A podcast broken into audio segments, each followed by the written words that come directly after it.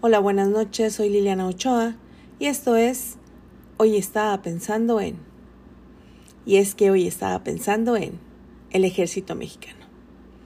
Y eso se debe a que hoy se conmemoran 108 años de la creación del ejército mexicano, mismo que se encuentra conformado por las fuerzas militares terrestres y aéreas de la Secretaría de la Defensa Nacional, la Sedena, quienes se encargan de resguardar la paz en nuestro territorio, así como la seguridad de sus habitantes y proteger la soberanía del Estado mexicano.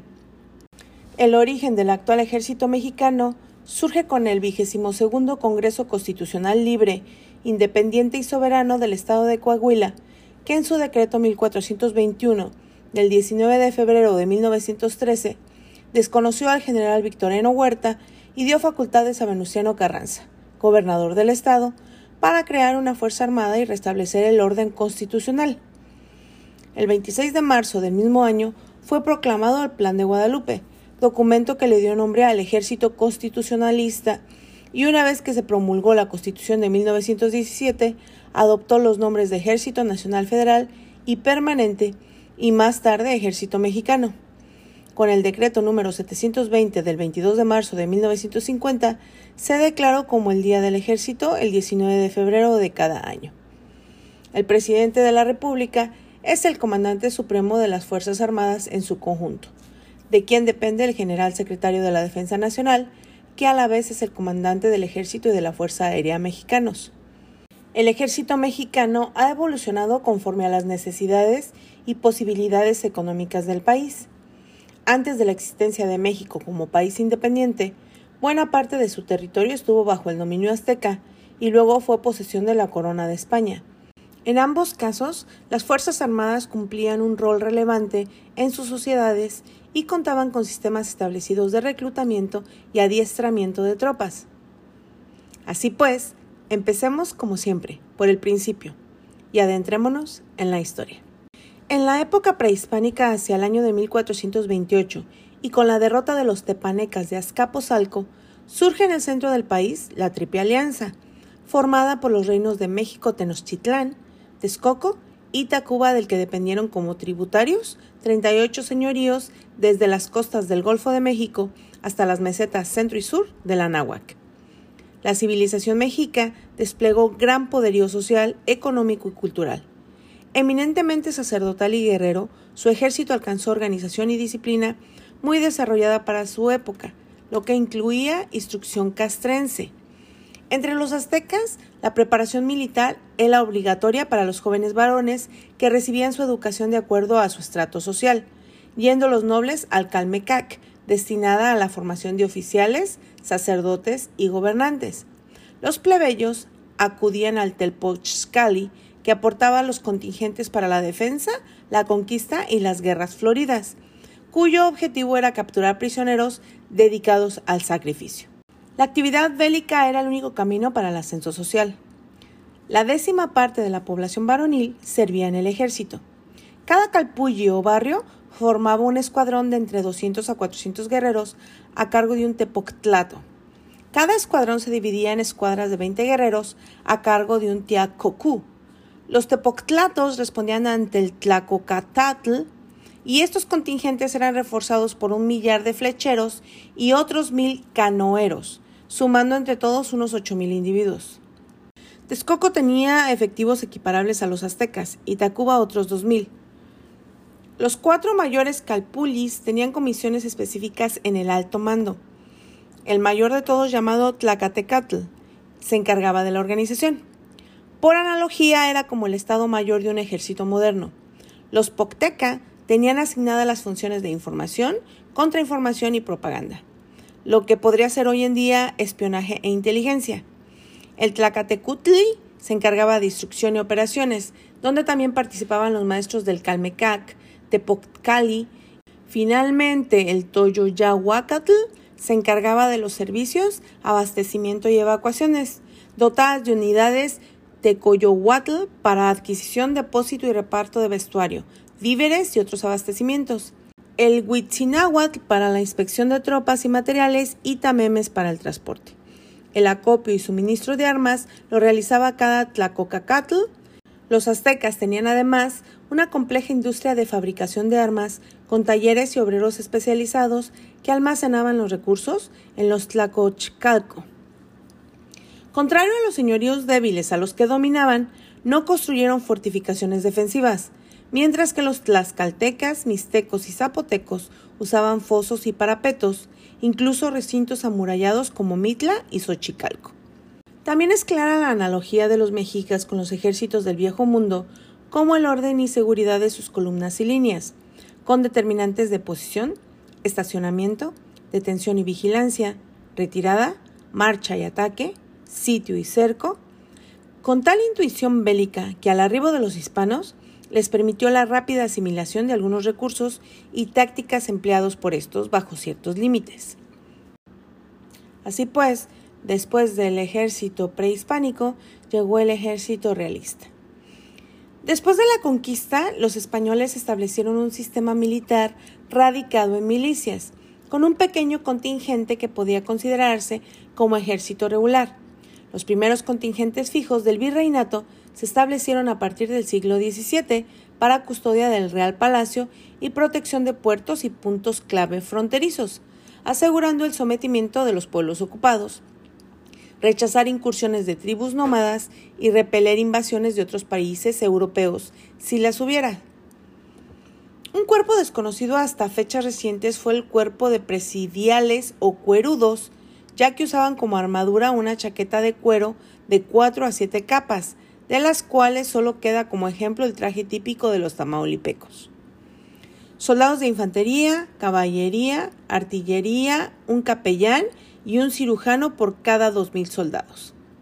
Desde el primer presidio avanzaron desde 1620 hasta 1810 en la Alta California, Texas, Arizona, Coahuila, Nuevo León, Tamaulipas, Sonora, Chihuahua y Nuevo México, colonizando nuevas tierras para los Coronoa. Estos cuerpos formados en su mayoría por mestizos, hábiles jinetes y hombres indomables se lanzaron a los combates contra franceses, ingleses, comanches, rusos y piratas argentinos al grito de Santiago y a muerte. Existen múltiples batallas descritas y una de estas unidades fue la que logró capturar a Miguel Hidalgo. La verdadera organización de un ejército colonial la realizó el teniente general Juan de Villalba en 1766, donde la alta oficialidad era designada por las autoridades peninsulares y los mandos medios se reclutaban entre las familias criollas. Los próceres de la independencia formaban parte de la oficialidad de esas milicias, pero para hacerse de tropa primero se recurrió al sorteo entre vecinos, que al no haber censos y sí haber ocultamiento de pobladores, se echó mano del más perverso sistema, el reclutamiento por leva. Esto es el reclutamiento forzado de individuos que luego eran remitidos a los cuarteles sistema que muchas veces se utilizó para sistemas de venganza y despojo de bienes, así como eliminación de personas indeseables para los poderosos. Este sistema se mantuvo durante todo el tiempo de la colonia y sobrevivió en varias etapas del México independiente. Fue de peso preponderante en el porfiriato y aún se vio en la Revolución. Después llegó el ejército insurgente. En esta etapa, las fuerzas se conformaron con base a la incorporación de voluntarios, pero el germen del ejército fueron los ocho sirvientes de Hidalgo, 70 presos liberados y unos centenares de campesinos, empleados y artesanos. El ejército insurgente se formó el 16 de septiembre de 1810 y fue encabezado por el cura de Dolores como generalísimo, por el capitán general Ignacio Allende y el teniente general Mariano Abasolo. La capacidad de esos milicianos era sumamente limitada. El generalísimo carecía de conocimientos militares y sus inmediatos inferiores solo sabían de su experiencia en escuadrones.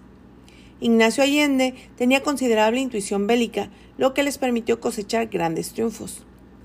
Sin una estructura definida, el ejército insurgente creció con rapidez. En San Miguel el Grande eran 5.000, en Guanajuato 80.000. Y si bien llegaron a tener mayor cantidad de armas de fuego que el ejército realista, estas eran piezas mal fundidas y peor servidas. Las operaciones militares durante la Guerra de Independencia tuvieron cuatro etapas. La primera con el grito de Dolores bajo el mando de Hidalgo. La segunda jefatura por José María Morelos. la tercera anárquica, destacando solamente la expedición de Francisco Javier Mina, y la cuarta, la de Vicente Guerrero y Agustín de Iturbide. Después llegó el primer ejército mexicano, dividido en varias partes. Primero fue el ejército trigarante. Este es el primer ejército del México independiente y resultó de la fusión de las Fuerzas Armadas realistas y los grupos guerrilleros insurgentes. Era 1821 y únicamente quedaba el reducto insurgente de Vicente Guerrero en las montañas del sur.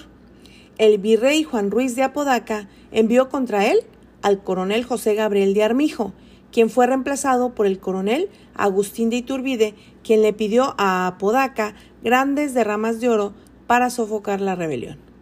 Una vez en poder de los bienes y con el propósito insano de impedir la instauración en la Nueva España de la nueva Constitución Liberal Española y a fin de continuar con un régimen absolutista, pretextando la independencia, ajena a la idea original, proclamó el Plan de Iguala, por lo que Guerrero y sus seguidores se le unieron, logrando después de siete meses que el teniente general don Juan O'Donoju, último virrey nombrado por la corona española, con los tratados de Córdoba, reconociera independencia y plan a la vez.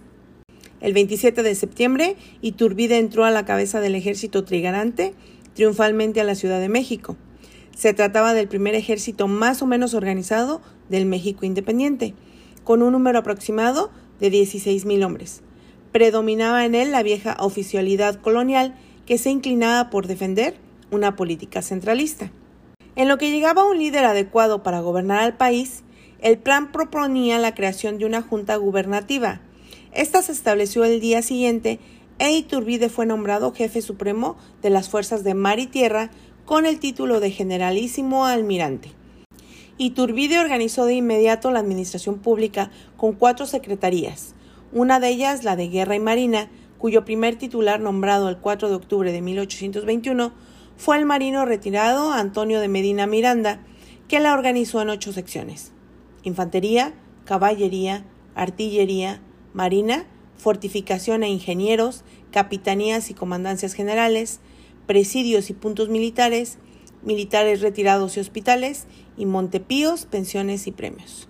Siendo casi una copia del español, aumentándole solo el rango de generalísimo, se conservó la escala jerárquica, la organización, el corte de uniformes y el armamento. Solo se modificaron las divisas, el escudo de armas y las banderas, y sobre todo se siguió conservando la obligatoriedad de la pureza de sangre para escalar las posiciones superiores. El alto mando quedó integrado por el generalísimo Iturbide, el teniente general Pedro Celestino Negrete, cinco mariscales de campo, Anastasio Bustamante, Luis Quintanar, Vicente Guerrero, Manuel de la Sota y Riva y Domingo Estanislao Luaces, y once brigadieres, Antonio Cordero y Bustamante, Melchor Álvarez, José Morán, Nicolás Bravo, José Joaquín de Herrera, José Antonio de Echevarri, Miguel Barragán, José Joaquín Parres, Juan Orbegoso, José Antonio Andrade y Manuel María Torres Valdivia. Este ejército, acudiendo en forma tumultaria frente al Palacio de Iturbide, lo que es hoy el Museo de Banamex en Ciudad de México, a los gritos del sargento Pío Marcha, proclamó el 18 de mayo de 1822 al generalísimo Iturbide como primer emperador de México, lo que dio origen al ejército imperial mexicano, el cual solo tuvo dos hechos destacados. El 27 de octubre rechazaron el asalto de la Armada Española guarecida en San Juan de Ulúa, que pretendieron desembarcar en Veracruz, y la creación en octubre de 1822 de la Academia de Cadetes, con apenas un comandante teniente y 11 alumnos que sería el precedente de lo que es hoy el Colegio Militar, ubicándonos en el Castillo de Perote, en Veracruz. Después llegó el Ejército Nacional, que es el último del primer ejército mexicano. Este enfrentó la Guerra de Texas, la Guerra de los Pasteles y la invasión estadounidense, siendo un ejército que resultó poco apto para el combate. Sus jefes estaban más preocupados por obtener empleos bien remunerados y otros privilegios, principalmente Santana, y actuaron con sus excepciones impulsados por la cobardía y la traición. Llega la etapa del segundo ejército mexicano que empieza con el ejército liberal.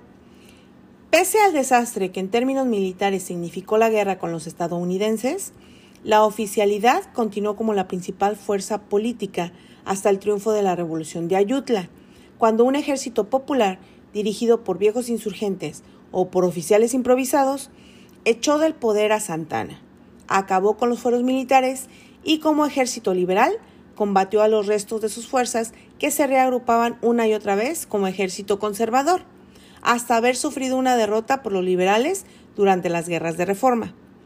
El colegio militar, que servía como reducto y centro de formación para los conservadores, fue suprimido por los liberales en 1860. El cuerpo de élite del ejército mexicano entre 1821 y 1870 fueron los lanceros, tropas de caballería que usaban la vieja y efectiva lanza en lugar de portar algún arma de fuego. El ejército liberal fue quien enfrentó a los franceses, quienes teniendo en ese entonces el aparato bélico más poderoso, no se preocuparon en reorganizar y abastecer de pertrechos al ejército conservador, ya que los veían como una amenaza que en cualquier momento podrían pasarse al bando contrario. Por otra parte, el ejército de Juárez operó como guerrilla ante la incapacidad de hacerle frente a los franceses con tácticas de guerra convencionales, dispersándose en pequeñas guerrillas que no dieron descanso a los invasores. Tras una larga guerra, incapaces de dominar el territorio mexicano, los franceses se vieron obligados a salir de México, y el ya derrotado ejército conservador sucumbió en Querétaro, restaurando entonces la República. Sin restarle mérito al ejército liberal de esa época, no hay que olvidar que en estas fechas los Estados Unidos de América se encontraban en su guerra de secesión, motivo por el cual los franceses se aventuraron en esta guerra. Una vez que los Estados Unidos de América derrotaron a los Estados Confederados de América, los franceses se retiraron, ya que de no hacerlo, entrarían en guerra no solo con México, sino que también se vislumbraba una posible guerra con los estadounidenses. Los generales triunfantes, con pleno dominio en las estructuras del ejército, reabrieron el colegio militar e hicieron sentir su influencia, sobre todo con la declaratoria del Plan de la Noria y el Plan de Tuxtepec, los cuales dieron origen a la conformación del Ejército Federal. Se estructuró con la incorporación de los viejos militares liberales y no pocos conservadores, integrado con tropas de leva y oficialidad educada en el colegio militar, así como expertos asesores venidos del extranjero, principalmente de Alemania. Este ejército, conocido coloquialmente como el porfiriano, se dedicó a mantener el orden y aplastar toda disidencia. Y así llega el tercer ejército mexicano, que está conformado por los ejércitos revolucionarios. La rebelión maderista de 1910 dio cauce para la revelación de gran número de estrategas sin formación castrense, como fueron Francisco Villa, Álvaro Obregón y Emiliano Zapata. Al producirse el golpe de Estado de Victoriano Huerta, muchos oficiales del Ejército Federal con alto espíritu de principios democráticos se incorporaron a las fuerzas revolucionarias, mismos que al año y medio del cuartelazo vencieron al ejército federal y por medio de los tratados de Teoloyucan le obligaron a disolverse. Estos ejércitos revolucionarios, que lograron el eclipsamiento del viejo ejército que databa de los años de Juárez, fueron el Cuerpo del Ejército del Noroeste, formado en 1914 a partir del dominio que en Sonora y Sinaloa tenía sobre las fuerzas militares el entonces jefe de la sección de guerra del gobierno de Sonora, quien había combatido al orosquismo. La División del Norte. La División del Norte es la formación militar encabezada por Pancho Villa, que obtuvo importantes triunfos en la lucha de la Revolución Mexicana. La División del Norte se componía sobre todo de gente del pueblo, rancheros, vaqueros, caporales y otros elementos de la población rural del norte de México. También dio cabida a miembros del Ejército Federal que lamentaban el asesinato de Francisco y Madero por las fuerzas de Victoriano Huerta. El Cuerpo de Ejército del Noreste. Este grupo se formó en Tamaulipas con tropas al mando del general Pablo González Garza y propició las derrotas de Monterrey y cooperó con la toma de Torreón al mantener lejos de Pancho Villa al ejército federal. Este cuerpo descendió por la Huasteca y tomó el norte de Veracruz y parte de San Luis Potosí. Se destaca la batalla de Ébano, que se dio por un bombardeo por medio de los aviones de la naciente Fuerza Aérea Mexicana. El Ejército Libertador del Sur. El Ejército Libertador del Sur fue un ejército organizado y liderado por el general Emiliano Zapata en el estado de Morelos, al sur de México. La causa principal de Zapata fue la reforma agraria y la autoridad del Ejército Libertador del Sur para que éste se convirtiera en uno de los primeros iniciadores de la Revolución Mexicana. Ejército Constitucionalista. Fue comandado por Venustiano Carranza y denominado así porque su objetivo y logro en el contexto de la Revolución Mexicana fue establecer en el país lo que finalmente devino en la Constitución de 1917. Pero antes de ese desenlace feliz, pero momentáneo, porque la lucha intensa prosiguió con periodos de paz más o menos prolongados hasta 1924, se tuvo la fortuna de vencer al ejército federal huertista, venciéndole en las goteras de la Ciudad de México y disolverlo mediante la firma de los tratados de Teoloyucan el 13 de agosto de 1914. El ejército de Carranza costó de siete cuerpos de ejército. Cuerpo del noroeste, cuerpo del noreste, cuerpo del oriente, cuerpo del occidente, cuerpo del centro, cuerpo del sur y cuerpo del sureste. El plan de Carranza consistió básicamente en acabar con los villistas, que era la principal fuerza opositora, en el norte, para luego atacar a los zapatistas en el sur. Cuatro años después se comenzaría la liquidación del Ejército Libertador del Sur con el asesinato de Zapata en Chinameca, Morelos. Para 1920 la División del Norte había sido vencida en los campos de Celaya y La Piedad, y a Pancho Villa le sucederían una serie de derrotas en diversos estados de la República que terminaría por retornar a Villa al estatus que tenía antes de la Revolución. Guerrillero. Venustiano Carranza, a la sazón presidente de México, sería derrocado y luego asesinado en Tlaxcalatongo, Puebla, el 21 de mayo de 1920, por correligionarios del plan de Agua Prieta encabezados por Obregón. Con Obregón en la presidencia, se transformó el ejército constitucionalista y a la Fuerza Aérea que debieron que afrontar con éxito la rebelión de Adolfo de la Huerta en 1924 siendo ya esta la última insurrección del tiempo revolucionario. Luego, tras la elección de Plutarco Elías Calles, Obregón fue nombrado secretario de Guerra y Marina.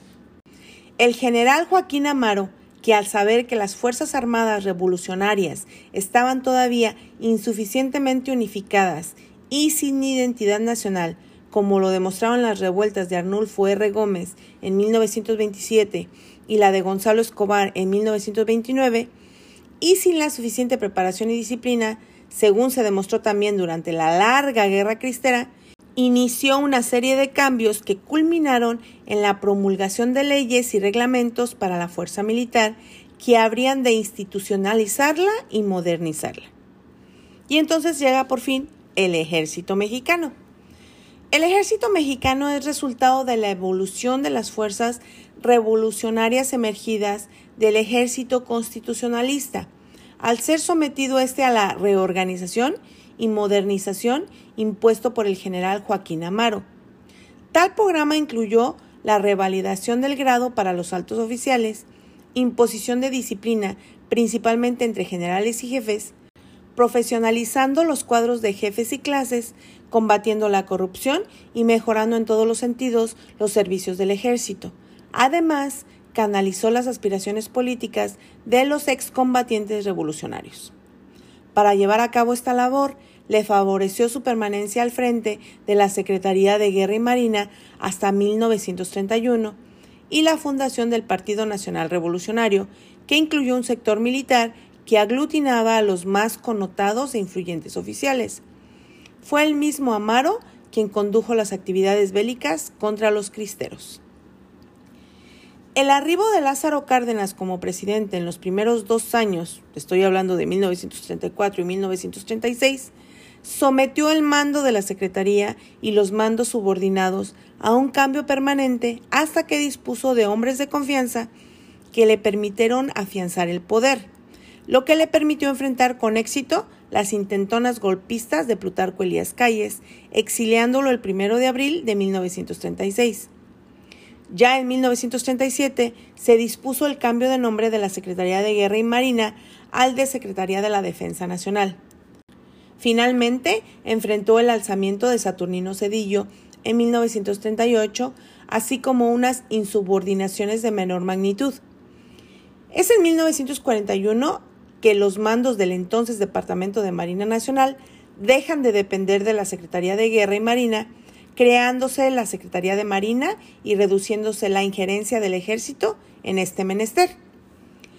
Habiéndose involucrado México en la Guerra Mundial en 1942, Ávila Camacho llamó a colaborar a los principales caudillos, como Cárdenas y Elías Calles, y reincorporó al servicio activos a otros generales.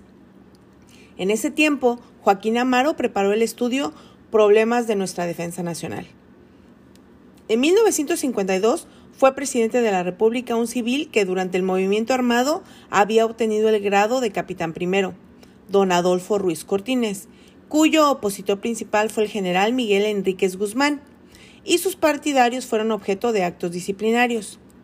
Pero para dar cauce a las aspiraciones políticas de los militares oposicionistas, se fundó el Partido Auténtico de la Revolución Mexicana, desde el cual se denunció la desviación del gobierno de los postulados revolucionarios de 1910. Nuestro ejército ha tenido varias victorias. Una de ellas fue la batalla de San Juan de Ulúa en 1825. Tras la consumación de la independencia, aún quedaba el fuerte de San Juan de Ulúa en Veracruz en manos españolas. Gracias al desempeño del bloqueo de los marinos mexicanos al mando del teniente de navío Francisco P. López y del ejército trigarante por el general Miguel Barragán, se libraron combates que culminaron con la derrota y toma del castillo. Exhausto, sin víveres ni municiones, el brigadier José Coppinger capituló y el 16 de noviembre de 1825 entrega el castillo a los generales mexicanos, cerrando para siempre la amenaza de la dominación de la antigua España. Después tuvimos la batalla de Tampico en 1829. El Ejército Nacional al mando del general Antonio López de Santana, junto con los generales Manuel Mier y Terán y Pablo de la Garza, se enfrentaron a fuerzas españolas que intentaban recuperar territorio mexicano para España. La derrota se dio el 11 de septiembre de 1829, con la total rendición de lo que quedaba de tropa española. Las banderas de los invasores fueron llevadas ante la Virgen de Guadalupe y el general español Barradas se retiró con 4.000 soldados y marinos a la isla de Cuba.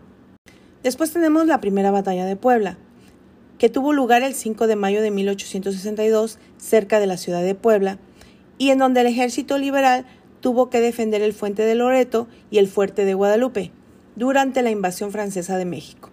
Fue una importante victoria mexicana con resonancia global, pues venció al ejército más experimentado y reputado de la época y se conmemora en México con la fiesta del 5 de mayo. Después tenemos la batalla de Mihuatlán. La batalla de Mihuatlán tuvo lugar el 3 de octubre de 1866 en las inmediaciones de la población del actual municipio de Mihuatlán, de Porfirio Díaz en el estado de Oaxaca, México. Entre elementos del ejército mexicano de la República, al mando del general Porfirio Díaz, y tropas francesas al servicio del Segundo Imperio Mexicano. Después tenemos la batalla de la Carbonera, que fue librada el 18 de octubre de 1866 durante la segunda intervención francesa en México. Después tenemos la batalla del 2 de abril, la toma de Puebla de 1867, mejor conocida como la batalla del 2 de abril, tuvo lugar desde marzo al 2 de abril de 1867 en las afueras de la ciudad de Puebla, en el estado de Puebla, México, entre elementos del ejército mexicano de la República, al mando del general Porfirio Díaz, contra las tropas al servicio del Segundo Imperio Mexicano, comandada por el general Francois Achille Bazaine, compuesta de soldados conservadores mexicanos y franceses durante la segunda intervención francesa en México, la toma concluiría con la decisiva batalla del 2 de abril. Después tenemos la batalla del Carrizal, que fue un combate entre el ejército constitucionalista de México y el estadounidense, posterior al combate de Columbus realizado por Pancho Villa, ya sin su gloriosa División del Norte y convertido en simple guerrillero. Con el pretexto de perseguir al general mexicano, las fuerzas estadounidenses se sobrepasaron en los límites diplomáticos establecidos. Las hostilidades las rompe el general Pershing el 16 de junio de 1916 al retar al general Treviño, aduciendo que su gobierno no le ha limitado el área de movimientos de su fuerza expedicionaria, por lo cual avanzaría hasta donde creyera conveniente. cerca de Casas Grandes, Chihuahuas, tiene el honor el general mexicano Félix U. Gómez el 21 de junio y le ordena al capitán Boyd estadounidense que se detenga. Entonces se inició una lucha entre ambas fuerzas. El mando mexicano pasó al teniente coronel Genovevo Rivas Guillén, con 150 muertos estadounidenses y 72 muertos mexicanos. Persing no volvió a autorizar un combate y tuvo que salir de territorio mexicano en febrero de 1917 por una orden del propio Congreso de su país. Humillado, derrotado y con las manos vacías, pues nunca encontró a Pancho Villa. Y entonces, pues se llegan los tiempos modernos. Estoy hablando desde 1952 a la fecha. El ejército mexicano tiene implementados tres planes de estrategia denominados Plan DN1, diseñado para enfrentar a un país o fuerza extranjera enemiga que invadiera nuestro país. Problema que si bien pudiera suscitarse, continúa siendo una remota posibilidad por ser México un país entregado a la paz, conforme a la doctrina Estrada de la no intervención en asuntos de otros países y al principio de Benito Juárez cuando expresó, entre los individuos como entre las naciones, el respeto al derecho ajeno es la paz.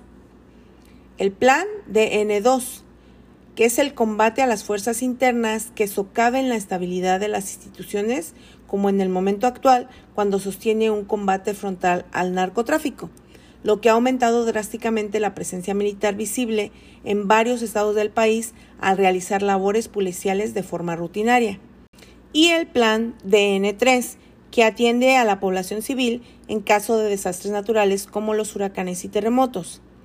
Es en este programa en donde el ejército recobra todo el respeto del pueblo que pierde cuando implementa el plan DN2. Y es que el empleo del ejército para tareas policíacas es tradicional en México debido a la limitada capacidad de los cuerpos policíacos municipales y estatales. O sea, como la policía es inepta, pues el ejército tiene que interferir. Y es que el ejército está utilizado justificadamente o no, según quien lo vea. Por ejemplo, en el sexenio del presidente Adolfo López Mateos se utilizó el ejército en gran escala para detener las movilizaciones laborales de trabajadores petroleros, telegrafistas, maestros y otros sectores. El clímax de tales conflictos se vio primeramente en el paro ferrocarrilero de 1958, cuando, aparte de la detención de los principales dirigentes Demetrio Vallejo y Valentín Campa, se dio por primera vez la requisa en que los uniformados se hicieron cargo de un servicio manejado siempre por civiles, aún durante la Revolución. La segunda intervención policial importante por parte del ejército sucedió diez años después con el presidente Gustavo Díaz Ordaz durante el movimiento estudiantil de 1968 en México, en la Plaza de las Tres Culturas en Tlatelolco. El 2 de octubre de 1968, el ejército vigilaba el progreso de una manifestación estudiantil, ya que había acusaciones infundadas de un levantamiento armado que posiblemente utilizaría al movimiento estudiantil como camuflaje y reclutamiento. De pronto, una ráfaga de balas proveniente de los edificios cercanos dispersó la manifestación. El ejército reaccionó disparando a los agresores. En el fuego cruzado, varios estudiantes resultaron muertos, siendo el saldo oficial de decenas de muertos, mientras que las cifras de la prensa internacional de esos días mencionaron cientos de muertos. Era secretario de la Defensa Nacional el general Marcelino García Barragán, a quien, según diferentes versiones, intentaron convencer de que asumiera la presidencia ante la manifiesta ineptitud de Díaz Ordaz para resolver políticamente los conflictos. Si es que los hubo, García Barragán rechazó tajantemente tales ofrecimientos. Actualmente es una fecha que se recuerda cada año con una ceremonia en Tlatelolco, sobre todo por organizaciones políticos civiles que se sienten identificadas con el movimiento estudiantil de la época.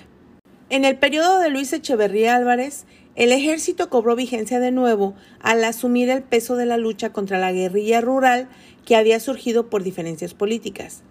Desde 1977 disminuyó la función policíaca del ejército ante la reforma política que amplió las posibilidades de participación electoral. Ya en 1994, el ejército mexicano se enfrentó durante 12 días contra el grupo subversivo llamado Ejército Zapatista de Liberación Nacional en el estado de Chiapas. El EZLN realmente era una guerrilla pequeña y poco armada comparada con el tamaño y recursos del ejército mexicano. En este conflicto, el enfrentamiento más fuerte fue durante el 3 y el 4 de enero de 1994 en el municipio de Ocosingo. Para evitar masacres, el presidente ordenó alto al fuego y el EZLN quedó reducido a zonas de apenas algunos kilómetros en el estado de Chiapas. Aunque durante años el EZLN ha procurado ser identificado como un movimiento armado, realmente nunca hubo más combates y el movimiento de insurrección nunca se expandió más allá de las zonas en las que fue encerrado. Hoy en día, la función principal encomendada al ejército mexicano es, como ya lo mencioné, la guerra contra el narcotráfico y ayudar a la población en caso de desastres. DN2 y DN3.